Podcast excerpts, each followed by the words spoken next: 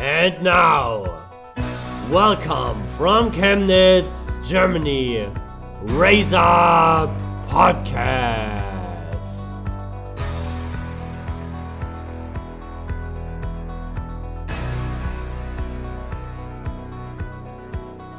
Hallo und herzlich willkommen zum Racer Podcast, zum ersten sächsischen Basketball Podcast, zu Folge 4 in der zweiten Saison.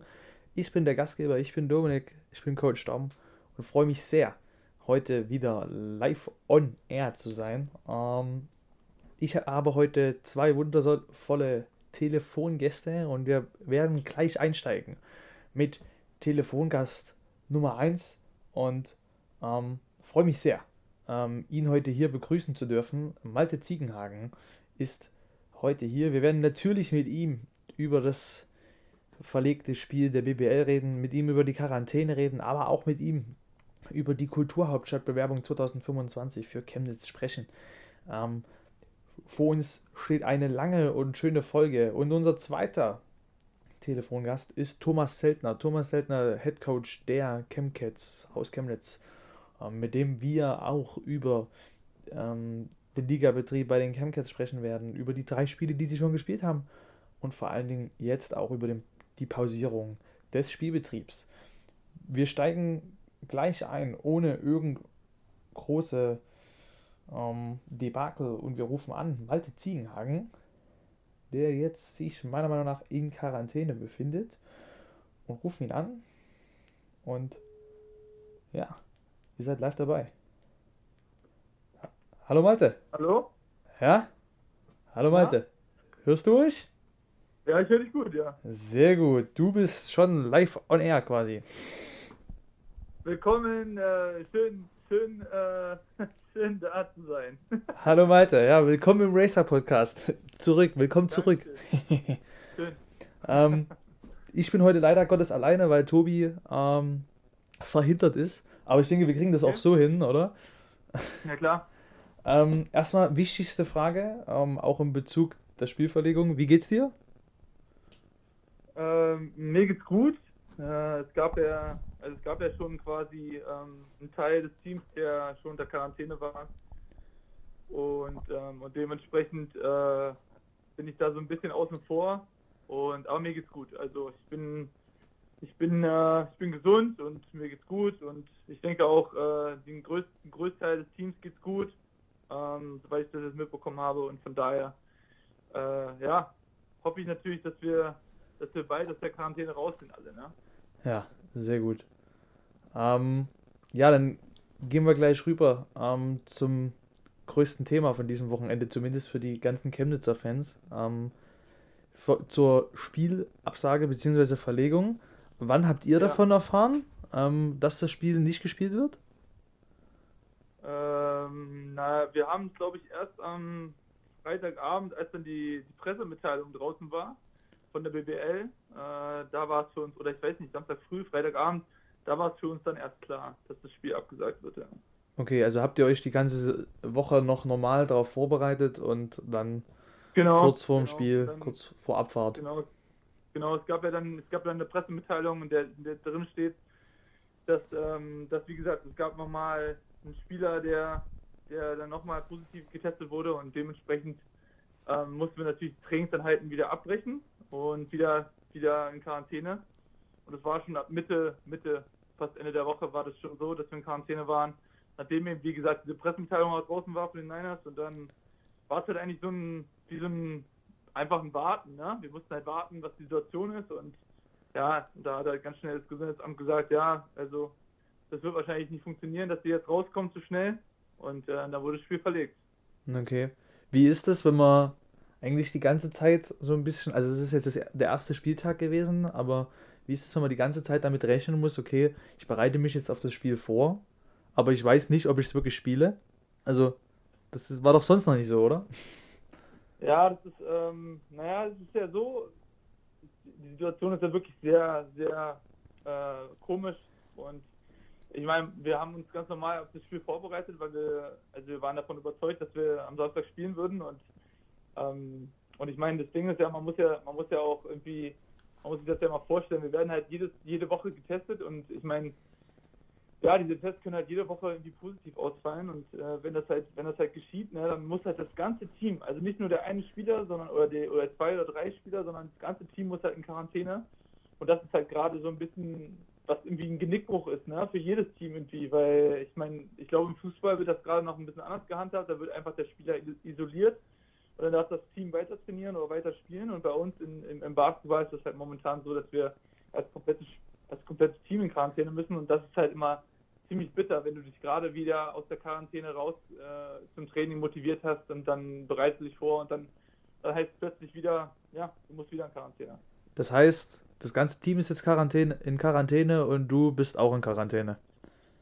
Nee, es ist so, dadurch, wie, wie gesagt, es gab ja, es gab ja einen, Teil des Teams, äh, der schon vorher in Quarantäne war, weil es gab ja davor schon positive Tests.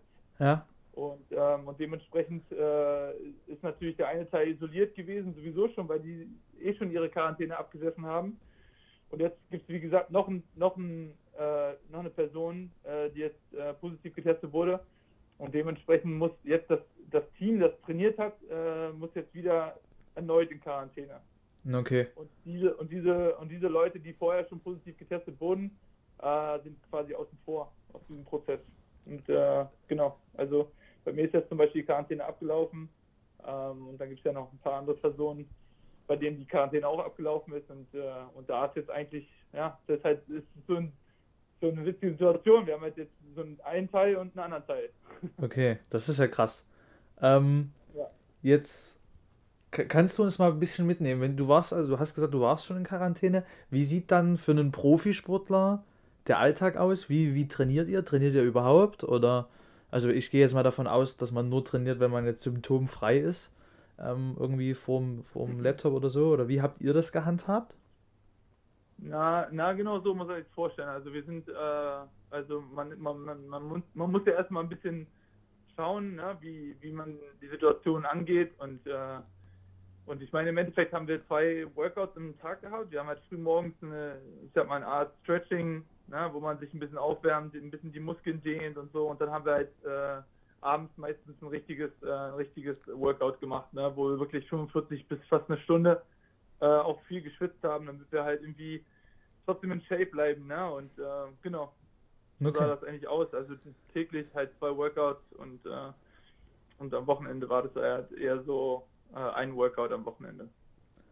Okay. Also so ein bisschen den Trainingsplan einfach, den wir sowieso die Woche über haben und den haben wir einfach quasi auf die auf zu Hause angepasst und äh, alles von, wie gesagt, äh, per Video, per Videocall halt gemacht. Okay. Ähm, der Steffen hat in einem MDR-Interview ein ganz interessantes Zitat gebracht. Ähm, das ist wie Farm, Fahren im Nebel mit 200 Stundenkilometern. Das ist mental anstrengend für alle. Ähm, ist das für also nehmt ihr das als Spieler auch so wahr? Bei dir weiß ich ja, dass du da auch allgemein sehr äh, interessiert in dem ganzen äh, Konzept mit dabei bist, aber bei allen Spielern sind die da auch so, so, merkt man da, dass sie ein bisschen die Stimmung drunter leidet oder die Konzentration, wenn man die ganze Zeit weiß, okay, scheiße, wie geht's weiter? Naja, es ist halt, also was ich auf jeden Fall sagen kann, ist, dass es extrem frustrierend halt ist. Ne? Also ich meine, man, man muss sich das halt so vorstellen, man rafft sich auf, um äh, um, das nächste, um sich fürs nächste Spiel zu motivieren. Und äh, man trainiert halt viele Tage, nachdem man schon in Quarantäne saß für 10 Tage. Oder ich glaube 14 Tage. Und, ähm, und dann gibt es auf einmal wieder äh, einen Fall und du musst nach, nach vier, fünf Tagen Training musst du wieder abbrechen und, äh, und das ganze Team muss wieder in Quarantäne. Also ähm, das ist extrem frustrierend, weil wir waren ja schon jetzt eigentlich bereit, endlich unser, unsere Saison anzugehen und, äh, und dann bist du halt irgendwie eins der Teams, das eben nicht spielen kann und äh, wie gesagt, das nächste Spiel am Samstag steht auch immer noch in den Sternen gegen Bamberg, weil wenn wir, wenn wir als Team nicht rauskommen äh, aus der Quarantäne, dann können wir das, das Spiel auch nicht wahrnehmen. Und da passt das Zitat von Stefan eigentlich ganz gut, weil du, du tappst halt so ein bisschen im Dunkeln die ganze Zeit ähm, und hoffst eigentlich nur, dass es, dass, dass es nicht nochmal passiert. Aber ich meine, man muss ja ganz ehrlich sein. Ne? Also ich meine, Menschen wollen sich ja mit anderen Menschen treffen und äh, ich meine, auch wenn du in, innerhalb der Familie dich triffst, nur kann es dir trotzdem passieren, dass du dich irgendwie ansteckst, wie auch immer. Ja. Und dann kann es ganz schnell gehen, dass das Team wieder in Quarantäne ist. Ah, okay. Ähm, mal ein komplett anderes Thema, also anderes Thema. Ihr habt heute ähm, ein neues Teammitglied bekommen, ähm, Wes Clark. In wie, Ja. inwiefern kriegt man da als, also du bist ja Kapitän, wie, wiefern kriegt man da als Mitspieler mit, okay, da kommt jetzt ein neuer, wird er sofort in die WhatsApp-Gruppe reingehauen oder wie, wie läuft es da bei euch? Ähm, naja, es gibt dann, es gibt schon Gespräche, ähm, bevor so ein Teammitglied einfach in die Gruppe, ähm, einfach in die Gruppe aufgenommen oder hinzugefügt wird. Ähm, aber wie gesagt, es war alles ein, ein relativ äh, schnellzügiger Prozess, nehme ich mal an. Ähm, ich habe davon auch erst sehr, sehr kurzfristig erfahren und ähm, ja, und dann ging es auch relativ schnell, dass er halt dem Team vorgestellt wurde und, ähm, und ja, bereit sein soll, äh, hier ins Training mit einzusteigen. Und das hat natürlich jetzt nicht geklappt aufgrund dieser Quarantäne. Ähm, und so muss man sich das vorstellen, genau. Okay, interessant. Ähm, dann erlaube ich mir einfach mal Glückwunsch zu sagen, denn Chemnitz ist Kulturhauptstadt oder hat einen großen Schritt in die Richtung Kulturhauptstadt 2025 geta getan. Ähm, Ja. und du hast ja auch da mitgewirkt. Ähm, wie beschreibst du das als das so, also oder wie würdest du den Moment beschreiben, als du mitgekriegt hast, okay, oder die, die, die Entscheidung fiel, okay, Chemnitz hat da gewonnen. Wie, war- wie war das für dich? Na, das war, also für mich war das atemberaubend. Also ich habe äh, ich hab's ja äh, leider aus der Quarantäne auch mitverfolgen müssen. Und äh, ich wäre wär gerne, wär gerne mit vor Ort in der Stadthalle gewesen mit den ganzen Protagonisten, die da mitgeholfen haben. Und äh, ja, ich finde es ein bisschen schade, dass ich nicht da war, aber nichtsdestotrotz, ne, also ich habe mich immens gefreut, ich war sehr stolz. Ähm, und ich freue mich einfach nur, weil das ist ein unglaublich riesiger Schritt, den, den diese Stadt gehen wird.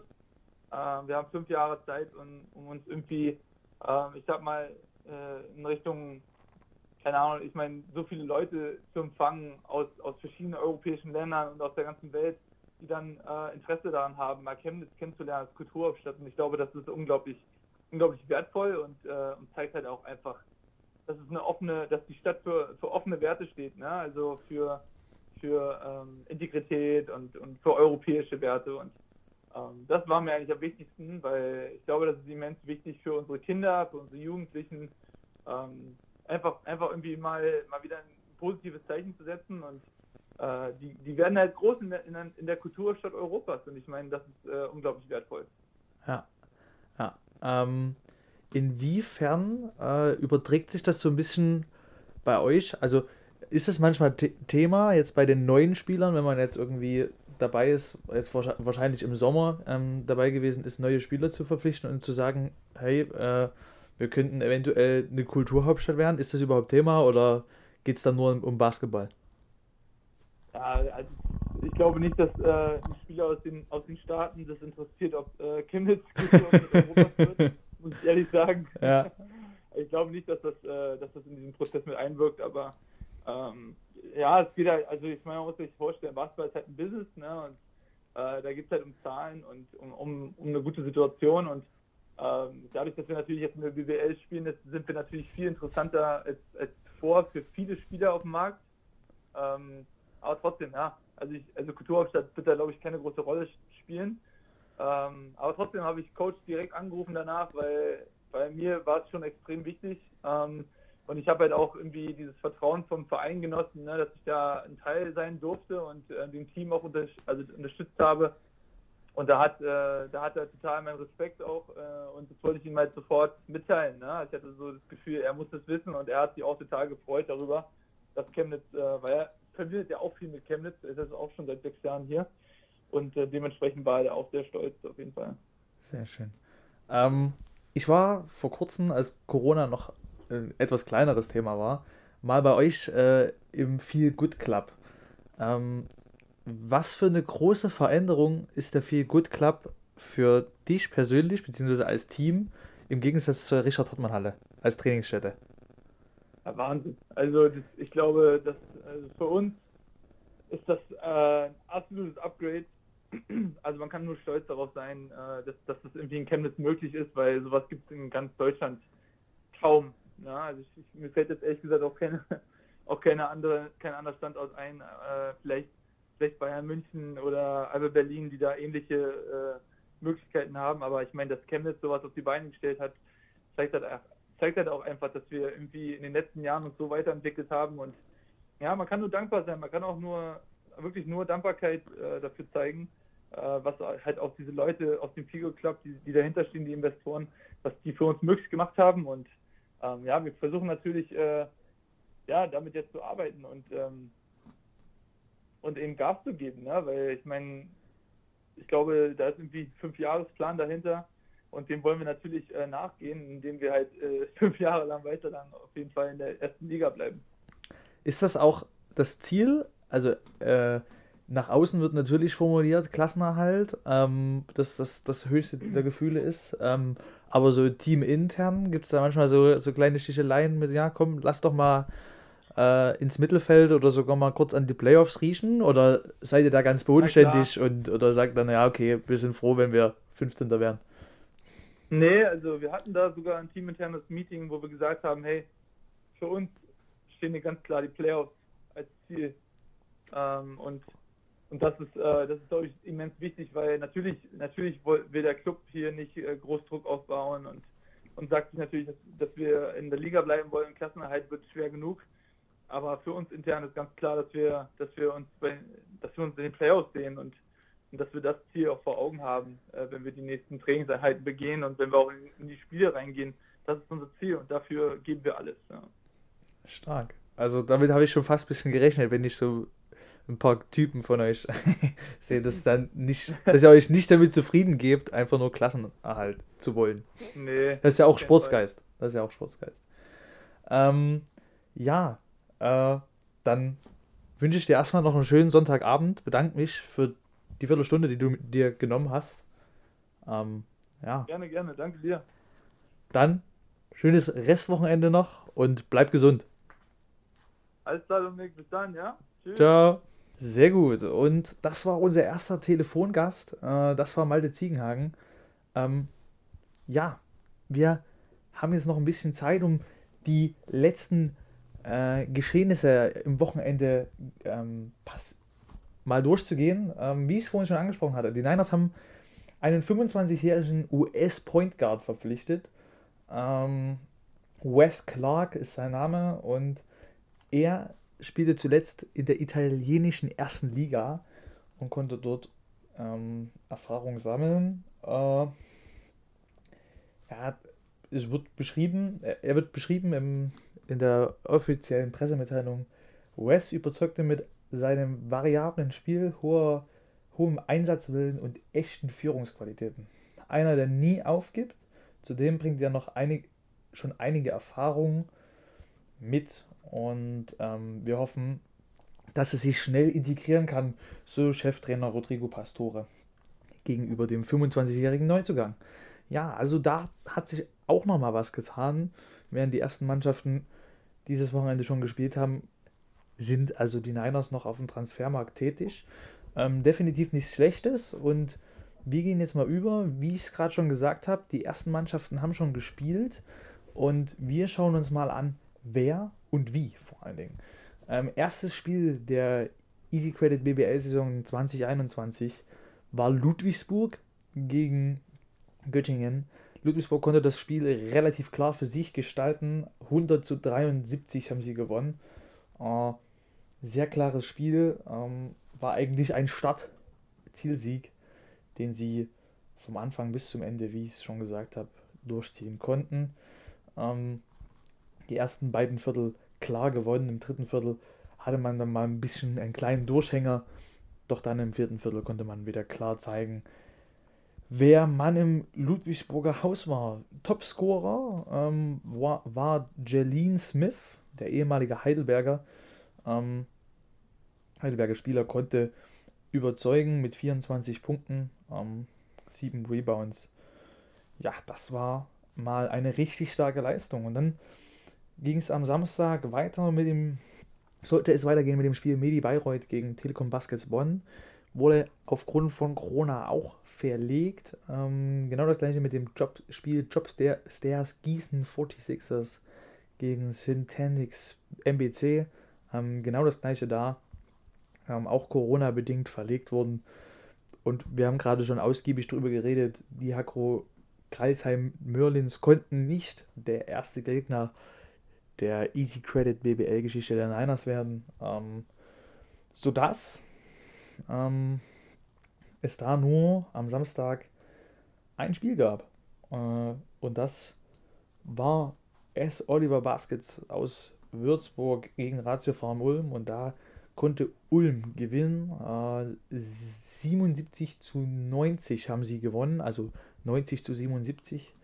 Ähm, überragten vor allen Dingen mit einer sehr guten Zwei-Punkt-Wurfquote mit 81 Prozent. Würzburg unterragte quasi mit 40 Prozent Wurfquote aus dem Zwei-Punkt-Bereich. Ähm, das war richtig dünn und reichte definitiv nicht zum Sieg. Wer bei Ulm richtig gut gesp gespielt hat, ist Andy Obst.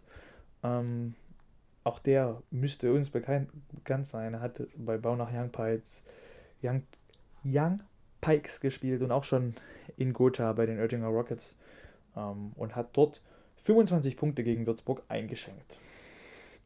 So, die Sonntagspartien sind auch schon vorbei. Die Alba Berlin hat gegen Fraport Skyliners aus Frankfurt gespielt und mit 79 zu 66 gewonnen. Am Anfang in der ersten Halbzeit sah es nach einer deftigen Klatsche aus für die Frankfurter. Ähm, da stand es in der Halbzeit 49-22 und dann hat Alba in der zweiten Halbzeit ordentlich ähm, den Gang zurückgeschalten, wenn nicht sogar den Motor ganz ausgemacht und konnte dann ähm, im dritten Viertel nur noch 15 zu 15 spielen und hat dann mit 14 Punkten im vierten Viertel verloren. Trotz alledem, ja, solides Spiel. Äh, Topscorer der Partie war John Axel Gudmunds, Gudmundsson von den Frank Fraport Skyliners und ähm, von Alba war es Luke Sigma mit 14 Punkten, Gudmundsson mit 21. Dann schauen wir in eine sehr, sehr enge Partie, die bis zum Ende spannend blieb, ähm, die erst fünf Sekunden vor Schluss entschieden wurde. Ähm, Hamburg Towers gegen Prose Baskets Bamberg. Ähm, die Hamburger, die im Sommer ordentlich den Kader aufgefrischt haben, ich denke jetzt auch deutlich höhere Ziele haben mit Petro Kayes als neuen Trainer. Ähm, genau. Also Hamburg gewinnt mit drei Punkten 78 zu 75 gegen Brose Baskets Bamberg. Äh, ich denke ja, ähm, dass das mal ein richtig starkes Spiel war. Ähm, ich konnte es leider nicht sehen. Ich habe mir dafür Alba angeschaut. Ähm, Top-Performer der Partie war Terry Allen mit 20 Punkten, 9 Rebounds. Ähm, Dominik Lockhart auch mit 20 Punkten. Bennett Hund, unser ehemaliger ähm, Gast, hat vier Assists beigesteuert. Ähm, also Hamburg auf einem guten Weg und Bamberg leicht angeschlagen in die eventuelle Partie gegen die Niners. Eventuell. Ähm, und dann haben die Basketball-Löwen Braunschweig, die mit Inhaber Dennis Schröder gegen die EWE e Baskets aus Oldenburg mal richtig auf die Mütze gekriegt. Ähm, 83 zu 111 haben, hat Braunschweig verloren. Ähm, auch hier sieht man, die Feldwurfquote ist wieder entscheidend, äh, wo Oldenburg einfach klar besser ist. Das Team von Mladen Triencic äh, gewinnt also 111 zu 83. Top-Performer der Partie ist mit 21 Punkten trotzdem ein Braunschweiger, Karim Jallo. Ähm, und der Oldenburger Martin Bräunig mit 17 Punkten, bester Oldenburger Scorer. Ja, und jetzt haben wir es 17.21 Uhr. In 9 Minuten ruft uns also ähm, oder rufen wir den Head Coach der Chemcats an, nämlich den Thomas Seltner. Ähm, reden mit ihm über die Chemcats und kurzer Hinweis von uns. Äh, die Chemcats haben jetzt schon drei Spiele gespielt. Ähm, haben von den drei Spielen bereits eins gewonnen, ähm, also mit, einer, mit einem Sieg und zwei Niederlagen da, ähm, haben quasi jetzt schon genauso viele Siege wie letzte Saison und zeigen, dass sie dieses Jahr deutlich äh, mehr wollen als auf einen Abstiegsplatz klettern. Ähm, hier ist der Spielbetrieb pausiert worden, erstmal nur für zwei Wochen. Ähm, aufgrund der äh, unklaren Lage hat die DBBL entschieden, erste und zweite Liga zu pausieren. Ähm, wir haben da so einige Fragen für ihn vorbereitet. Wir gehen jetzt erstmal in eine kurze Pause und freuen uns dann auf frischen Content. Oh, Mamma mia! Wow! Eingefahren. Oh, exzellentes Timing. Ein Wunderwurf von Troy Copain! Wow! Der hat Bock heute. Aber der Pass ist hübsch und der Abschluss noch besser.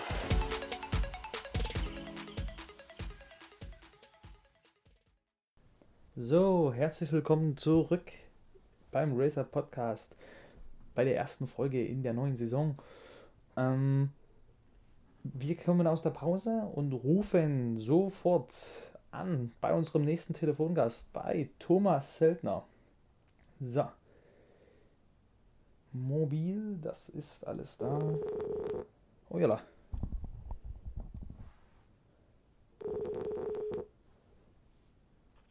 So, herzlich willkommen, Thomas, ähm, zurück im Racer Podcast. Ähm, ich freue mich sehr, dass du wieder äh, bei uns bist, auch nicht, auch wenn nicht hier persönlich, sondern nur am Telefon. Vielen Dank, dass du dir Zeit genommen hast. Kein Problem, Dominik. Ja, diesmal bin ich nur alleine, aber ich denke, wir kriegen das auch hin. Ähm, erste Frage, wichtigste Frage, wie geht's dir? Mir geht es prinzipiell sehr gut.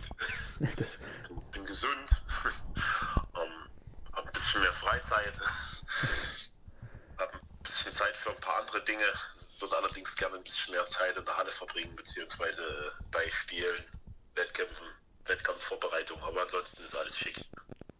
okay, das klingt doch sehr gut.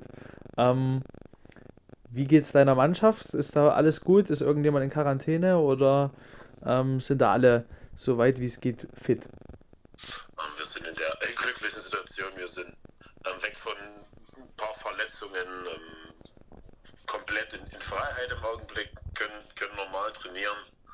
Wir sind in Summe in einer sehr, sehr prädestinierten Situation im Augenblick. Ja, okay. Das wäre gleich meine nächste Frage gewesen. Und zwar habt ihr, hat ja die Liga den Spielbetrieb ähm, ausgesetzt für die nächsten zwei Wochen, ne? Ähm, aber ihr trainiert erstmal weiter, ganz normal. Also, na, wir haben ähm, durch die Einordnung der äh, zweiten DBBL Nord und der zweiten DBBL allgemein durch, den- durch den DBB sind wir im, im Profisport ähm, gelandet. Das heißt, wir dürfen trainieren ähm, und wir dürfen rein theoretisch spielen. Das ist schon mal ein großer Vorteil. Wir werden auch normal weiter trainieren, solange wir das dürfen und können. Ja, ähm, wie, wie du schon gesagt hast, die Spiele sind jetzt erstmal für, für, für dieses und nächstes Wochenende ausgesetzt, weil die Liga ein paar, paar Beschlüsse getroffen hat. Ja, so sieht es gerade aus bei uns. Aber äh, wisst ihr da schon mehr, ob das jetzt noch länger dauert oder dürft ihr dann nach den zwei Wochen wieder spielen? Weil es klang ja erstmal nur so, dass das aus Schutz der Spielerinnen äh, so getroffen wird. Oder wisst ihr da schon mehr? Da muss, muss man ein bisschen ausholen. Es ist so, dass natürlich diese Corona-Problematik schon eine ganze Weile mitspringt und mitschwingt und wir eigentlich alle wussten, dass uns das die Saison ähm, treffen wird in irgendeiner Form. Ähm, aber die DBBL war quasi die, ich glaube, die einzige Liga, ähm, die dort ohne Bestimmungen und Regelungen in die Saison gegangen ist. Und Okay. jetzt gab es ja dann vor, ich glaube, das sind am Mittwoch sind es da schon 14 Tage, die, die neuen Beschlüsse Ja. ähm, aufgrund der aktuellen Situation und da wurden dann äh, Entscheidungen getroffen, beziehungsweise Beschlüsse gefasst. Es ist dann so, dass zuerst die erste Liga hat ähm, ganz spontan festgestellt, dass doch Tests eine sehr, sehr gute Idee wäre. Die haben dann angefangen mit Pool-Tests und dann gab es, das war der Beschluss der ersten Liga, der hat aber noch nichts, nichts mit der zweiten Liga zu tun und dann gab es letzte Woche eine Videokonferenz der zweiten Liga, ähm, wo quasi alle Vereine mal so ein bisschen ihre, ihre Situation geschildert haben. Es ist halt so, dass in der zweiten Liga wir haben Teams, die haben ganz schrecklich viel Geld in die Hand genommen, die bestehen nur aus Profis und die wollen natürlich um, um jeden Preis spielen. Ja. Dann hast du Mannschaften, die sehr, sehr große Bedenken haben zu spielen. In der augenblicklichen Situation muss man halt verstehen. Ich meine, wenn du Arbeitnehmer bist und dir droht dann nach jedem Wochenende Quarantäne vielleicht. Hm. ja, und dann hat sich die, es kam dann halt ja der Konsens in Liga 2, dass wir auf jeden Fall auch testen müssen. Ähm, am nächsten Tag kam dann der Beschluss, dass getestet werden muss vor den Spielen und den Verein ein bisschen, ein bisschen Vorlauf zu geben, hat man jetzt die beiden Spieltage ausgesetzt. Das klingt sehr interessant, weil, also, wir haben gerade, oder ich habe gerade mit Malte Ziegenhagen telefoniert, ähm, Ja. der die Situation der ersten Liga so ein bisschen geschildert hat, beziehungsweise die Situation gerade bei den Niners, ähm, wo man schon das Gefühl hat, das ist alles sehr durchstrukturiert, ähm, auch wenn es komische Regelungen gibt von der ersten Liga. Ähm, die heißen, dass die komplette Mannschaft in Quarantäne muss, auch wenn nur ein Spieler betroffen ist von Corona. Gibt es halt Regelungen. Ähm, Ja. Und wenn man sich das jetzt hier anhört, fragt man sich ja dann trotzdem, ähm, ob das nicht vielleicht ein bisschen sehr naiv ist, wenn man der Meinung ist, man kann ohne Beschlüsse äh, in die Saison gehen. Ja, Ja, also, im Nachhinein glaube ich, war es sehr naiv. ja, Ähm, es ist so, dass natürlich die, man die, die DBBL nicht vergleichen kann mit einer BBL. Das ist, ähm, ich glaube, das geht schon bei den Etats los, das geht bei den Strukturen der Liga los, das geht bei der, ähm, ich glaube, im Großen und Ganzen auch bei der Kompetenz der Entscheidungsträger los. Ja, und es ist halt eine Liga, man muss es einfach sagen, der DBBL ist im Augenblick so der Stand, dass natürlich jeder Verein guckt, schon seit Jahren, wie, wie die Regelungen am besten für ihn sind. Ja, Wie okay. komme ich am besten durch? Wie, wie, wie kann ich die Regeln, teilweise, wie kann ich Regeln umgehen? Ähm, Sprich, sprich, äh, es gibt keine deutschen Quoten, oder beziehungsweise, ich glaube, die sind wieder außer Kraft gesetzt worden für die Saison. Und, und, und. Und dann ist es natürlich auch schwer, glaube ich, in, in einem Konstrukt, wo jeder erstmal auf sich schaut, äh, klare Entscheidungen zu treffen, gemeinsame Entscheidungen zu treffen. Und das ist so ein bisschen das Problem. Ich glaube, in der ersten Liga müssen sogar alle äh, Entscheidungen zwischen den Vereinen einstimmig getroffen werden. Ja. Und das ist natürlich schon ähm, ähm, schwierig, sag ich mal, wenn da verschiedene Interessenslagen vorliegen. Aber die haben sich dann hingesetzt und gesagt, okay, wir testen. Ähm, der ausschlaggebende Punkt, glaube ich, war, dass es ein paar Spielabsagen gab, auch aufgrund von Quarantäne von Teams, beziehungsweise dass dann die Stadt Halle ähm, unabhängig von Beschlüssen der Liga selber festgelegt hat, dass wenn ein Team da hinkommt, das muss getestet sein. Okay. Dann daraufhin wurde ein Team getestet, die waren wohl alle symptomfrei und da waren dann um sich vier Corona-Fälle. Ja, ich meine, das ist halt äh, das, das Tückische an der ganzen Nummer. Ja. Ja, und nun kam da ein bisschen was in Bewegung. Uiuiuiui. Ähm, Uiuiuiui, ja, aber ich meine, am Ende, am Ende stellt die Situation in Liga 1 ja nicht anders dar. ja. Die testen zwar, aber ich meine jetzt, ich weiß nicht, wenn die Niners jetzt wieder in Quarantäne sind, dann ist das das zweite Mal, das sind dann vier Wochen ohne Training. Nein, nee, der Malte hat das vorhin sehr interessant erklärt. Ähm, vielleicht für die Zuschauer äh, versuche ich es nochmal. Äh, und zwar äh, hat, musste erstmal nur ein Teil äh, in Quarantäne. Das heißt, ein paar Spieler mussten nicht in Quarantäne beim letzten Mal. Ähm, und jetzt mussten aufgrund der erstens der Beschlusslage und zweitens, weil die sich die ähm, Verantwortlichen von den Niners am Donnerstag nochmal zusammengesetzt haben mit dem Gesundheitsamt, ähm, weil es nochmal einen neuen Corona-Fall gab, mussten alle, die, die noch nicht in Quarantäne waren, jetzt nochmal in Quarantäne. Das heißt, Malte zum Beispiel äh, ist jetzt frei von Quarantäne, darf jetzt rein theoretisch auch wieder trainieren. Nur es gibt einen gewissen Spielerpool, der äh, in Quarantäne ist. Ähm, und das ist halt relativ. Das ist wieder relativ schwammig, aber das liegt nicht an den ähm, Regelungen der Liga, sondern dann halt an den Regelungen vom Gesundheitsamt in Chemnitz. Okay. Also die Situation ist kompliziert. Ja, ja, gut, ist ja für alle kompliziert. Ähm, Ja, ab, ja, ihr habt, genau. ihr habt schon drei Spiele spielen können ähm, Ja. und habt auch schon eins gewonnen. Äh, Richtig. Erstmal herzlichen Glückwunsch dazu. Nee, ähm, Danke. aber wie würdest du, wenn du jetzt äh, die letzten drei Spiele ähm, siehst und auch so ein bisschen in die Zukunft schaust, wenn wir jetzt davon ausgehen würden, das wird normal weitergespielt, ähm, wie würdest du die Ziele beziehungsweise so die Voraussetzungen ähm, beschreiben, die jetzt äh, in den letzten Monaten passiert sind, beziehungsweise die Ziele für die nächsten Wochen und Du, für die nächste du Saison. meinst jetzt bei uns? Ja, bei euch.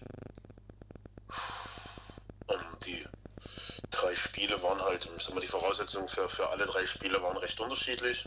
Ähm, wir hatten halt in der Vorbereitung ein paar Problemchen gesundheitlicher Natur. Wir hatten relativ viel ähm, kleine Verletzungen. Dann hatten wir noch eine kleine Grippewelle, die durchgeschwappt ist.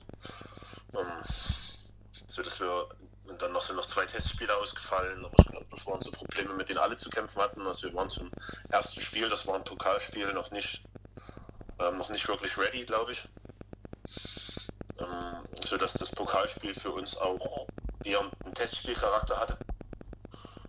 Dort haben wir dann auch in Grünberg verloren, aber das war jetzt nicht, nicht sonderlich dramatisch. Ähm, wir haben dann am nächsten Tag noch WNBL gespielt. Auf das Spiel hatten wir sowieso ein bisschen mehr Fokus gelegt, weil das ein relativ starker Gegner war. Ähm, die Woche drauf haben wir dann in der zweiten Liga gegen Göttingen gespielt. Das war ein Spiel, wo wir uns, wo für uns klar war, dass wir das gewinnen müssen. Und das haben wir auch gewonnen. Das war ein, Göttingen ist ein Aufsteiger, relativ ambitionierter, aber halt auch ein Team, das hauptsächlich auf einheimische Kräfte setzt und zwei Importspieler. Und das ist so ein Team, was mit uns, denke ich, so auf, auf Augenhöhe ist. Also da war es für uns sehr, sehr wichtig zu gewinnen. Und dann waren wir letzte Woche in Düsseldorf. Das ist wiederum auch ein Aufsteiger, aber ein Aufsteiger, der halt mit sieben Ausländern agiert und der auch, ein, ich glaube, das Ziel hat, in den nächsten zwei Jahren in, in die erste Liga zu marschieren. Dort haben wir, ja, dann haben wir verloren. Das war leider so zu erwarten, aber der Auftritt war halt nicht ganz so, wie wir uns das vorgestellt haben. Dort haben wir recht, recht äh, durchwachsen gespielt. Gerade die erste Halbzeit war nicht gut, die zweite war dann, war dann deutlich besser, aber das ist so was, was sich bis jetzt durch alle drei Spiele bei uns gezogen hat. Und Ziel für diese Liga ist, äh, oder für die Saison ist für uns eigentlich, dass wir in der Liga bleiben. Und zwar so, dass wir recht zeitnah mit den, mit den mit dem Abstieg an sich nichts mehr zu tun haben. Was es, welchen Platz es dazu benötigt, ist im Augenblick äh, schwierig zu sagen. Das hängt davon ab, wie lange die Saison gespielt wird. Und weil der eigentliche Plan ist, dass die letzten vier in die Playdowns gehen.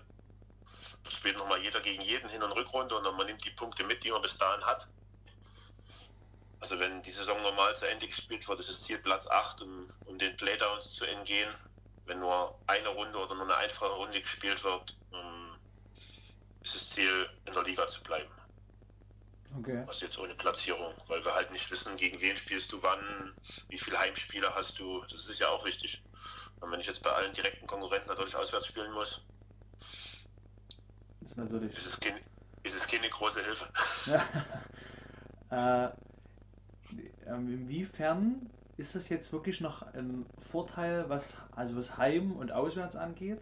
Äh, weil es sind ja wirklich gar keine Zuschauer mehr da.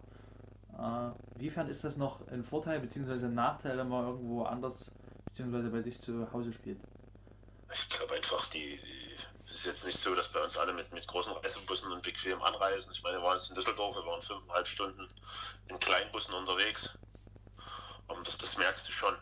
Also das ist, das ist, ist, ist schon ein Vorteil, zu Hause zu spielen. Du bist einfach ein Stück weit ausgeruhter, du bist, glaube ich, du gehst ein bisschen fokussierter ins Spiel. Das ist, schon noch immer noch ein Vorteil, zu Hause zu spielen, es ist trotzdem deine Halle, es sind deine Abläufe, du, ja, es ist alles ein bisschen entspannter. Und wir haben halt das äh, große Glück, dass wir zum Beispiel die Saison viermal nach NRW müssen. Das sind viermal 550 Kilometer. Ob ich die Spiele jetzt zu Hause oder auswärts habe, das macht, macht glaube ich, schon einen großen Unterschied. Ja. Ähm, dann muss man ja auch, jetzt ich als normaler Journalist, würde ich jetzt mal so sagen, ähm, muss man ja auch darauf blicken, ähm, dass die Chemcats ein bisschen gebeutelt sind. Inwiefern nimmt Corona die, die Cats mit oder ist das eher weniger? Ja, sag mal, es ist keine Hilfe.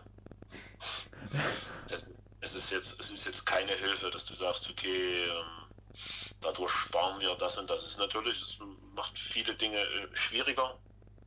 Und natürlich Sponsorenakquise ist natürlich, aber das geht ja, geht ja glaube ich allen Vereinen so, dass viele Firmen im Augenblick, ich glaube, andere Probleme haben, als Geld zu geben. Wobei es uns da noch relativ gut geht. Worauf es eine große Herausforderung ist, ist natürlich, ähm, dass du deine Heimspiele ohne Zuschauer äh, austrägst. Ja. Da fehlt ein bisschen Geld. Ähm, die ganze Nummer ist ganz, ganz schlecht so fürs Vereinsleben, glaube ich. Ja. Weil natürlich so, wir hatten jetzt, ähm, wir hatten jetzt das Camp, zum Beispiel in den Herbstferien, wo wir, wo wir bewusst die Trainingsgruppen getrennt haben, also die Bundesliga vom Rest, also von den Kindern, einfach um im Falle einer Infektion in einer der beiden Seiten nicht alles lahmzulegen. Das heißt natürlich, die Großen konnten nicht helfen. Ja, das sind schon Sachen, die, glaube ich, die uns eher wehtun, so dass das Vereinsleben darunter ganz schön leidet. Die Kinder können den Großen nicht beim Spielen zugucken, also das, was uns letztes Jahr sehr, sehr geholfen hat, so die Nähe untereinander, die, die fehlt schon. Okay. Und du kannst dich natürlich als Verein auch nicht so präsentieren, wie du das möchtest. Ja. Ne? Also dir fehlen die Heimspiele als Bühne, die Heimspiele liefern Bildmaterial und und und. Ich meine, das geht ja immer weiter. Und das sind so Dinge, die uns, die uns im Augenblick fehlen, aber wir werden uns jetzt nicht hinstellen und uns beschweren über die Situation, weil das bringt ja nichts. Sondern wir müssen jetzt einfach gucken, wie wir daraus nach Möglichkeit das Beste machen. Das ist so jetzt ein bisschen, glaube ich, die größte Aufgabe für uns. Okay. Gut mit. Ah, also, rede weiter bitte. Äh, ja, nee, ich bin eigentlich am Ende. Ich wollte den Satz noch irgendwie beenden, dann wäre jetzt nichts Passendes eingefallen. Achso, okay. Ähm, also der Geschäftsführer von Niners, der Steffen, ähm, hat unter der Woche zum MDR gesagt, das ist wie Fahren im Nebel mit 200 Stundenkilometern. Das ist mental anstrengend für alle. Ähm, Ja, beschreibt das- es die Situation auch der Chemcats? Die- Wir fahren jetzt vielleicht nicht mit 200, aber die Situation ist anstrengend. Es ist halt, auch wenn du, du, du bist so, so getrieben. Also du entscheidest viele Dinge im Augenblick nicht selber. Ich glaube, das macht es sehr schwer. Ähm, du weißt jetzt zum Beispiel, jetzt wenn das, wenn die bei uns in der zweiten Liga angenommen, wir fangen übernächste Woche wieder an und dann wird getestet jeden Freitag mit Schnelltests, das ist der Plan. Dann weißt du trotzdem erst Freitagabend, ob du spielst. Ja. Du, du hast im Augenblick so wenig Dinge so selber in der Hand und ich glaube, das macht es ganz schwer. Also du kannst jetzt nicht eine Entscheidung treffen, du bist äh, abhängig von ähm, der ganzen Corona-Lage, du bist abhängig von den politischen Entscheidungen, du bist abhängig von Kommunen, du bist von so vielen Dingen abhängig im Augenblick. Also du kannst es quasi nicht selber entscheiden und das ist das Schwerste, glaube ich. Ja. Und das hat Malte vorhin ganz gut beschrieben. Bei denen ist es ja nicht anders gewesen. Die haben jetzt am Samstagmorgen erfahren, dass sie nicht spielen. Wenn sie Samstagabend 20.30 Uhr spielen und Samstagmorgen erfahren, dass sie nicht spielen, finde ich das echt äh, ja, sehr interessant. Und das ist halt auch, denke ich, ganz gefährlich für ein Team, wenn man halt die ganze Zeit so ein bisschen im Dunkeln tappt. Äh, Ja. Und okay, wir bereiten uns vor, aber wir wissen gar nicht, ob wir das Spiel überhaupt spielen können. Richtig. Ähm, und dann hast du vielleicht mal noch, jetzt kommt ja auch noch die Grippezeit dazu, dann hat jemand Husten und man muss ihn nach Hause schicken, obwohl man weiß, es ist eigentlich nur eine ganz normale Grippe, so ungefähr. Ähm, das ist, das ist, macht, glaube ich, die ganze Situation nicht unbedingt einfacher. Ähm, und ja, äh, dann würde ich gerne eine kleine Prognose von dir. Äh, was denkst du, wann dürfen denn die Amateursportler bzw. die Nachwuchsabteilungen wieder in die Hallen? Hast du da. Schau mal in deine Glaskugel und sag uns das mal. Das ist ein ganz heißes Thema, glaube ich. Das ist ein ganz heißes Thema. Ich sitze schon ganz Es ist, ja, traurig es zu ist Hause. ja so, dass ich, ich, ich. Es gibt ja Bundesländer, die haben andere Regelungen. Das ist ja von Bundesland zu Bundesland unterschied- unterschiedlich. Ich habe jetzt gesehen, es gibt Bundesländer, da dürfen ja im Augenblick auch die Kinder, ich glaube, bis zwölf Jahre in den Verein Sport machen. Okay. Das gibt es, je nach Infektionslage. Es gibt ja noch Bundesländer im Norden, die sind noch nicht so noch nicht so gebeutelt von der ganzen Nummer wie wir hier, sag ich mal. Da, da gibt es ja Sachen. Ähm, ich glaube, es wird sehr davon abhängen, wer diese Entscheidung trifft. Okay. Ähm, Ich meine, es ist halt sehr, sehr unverständlich für Leute, dass gestern 20.000 Leute in der Leipziger Innenstadt aufmarschieren dürfen, ohne, ohne, ohne sich an äh, die Regeln zu halten, aber zwölf Kinder dürfen keinen Sport machen. Ja. Ähm, Ich denke, die. Es ist schwer. Es ist wirklich schwer, eine Prognose zu wagen. Ich sage einfach mal, ab Anfang Dezember dürfen die Kinder wieder in die Hallen und auf die Sportplätze. Das ist, das ist mutig. Da habe ich heute. Ja, aber ich, glaub, ich glaube einfach, dass das, dass das eine Entscheidung ist, die, die die Politik treffen werden muss. Ich glaube einfach, dass das so kommen wird.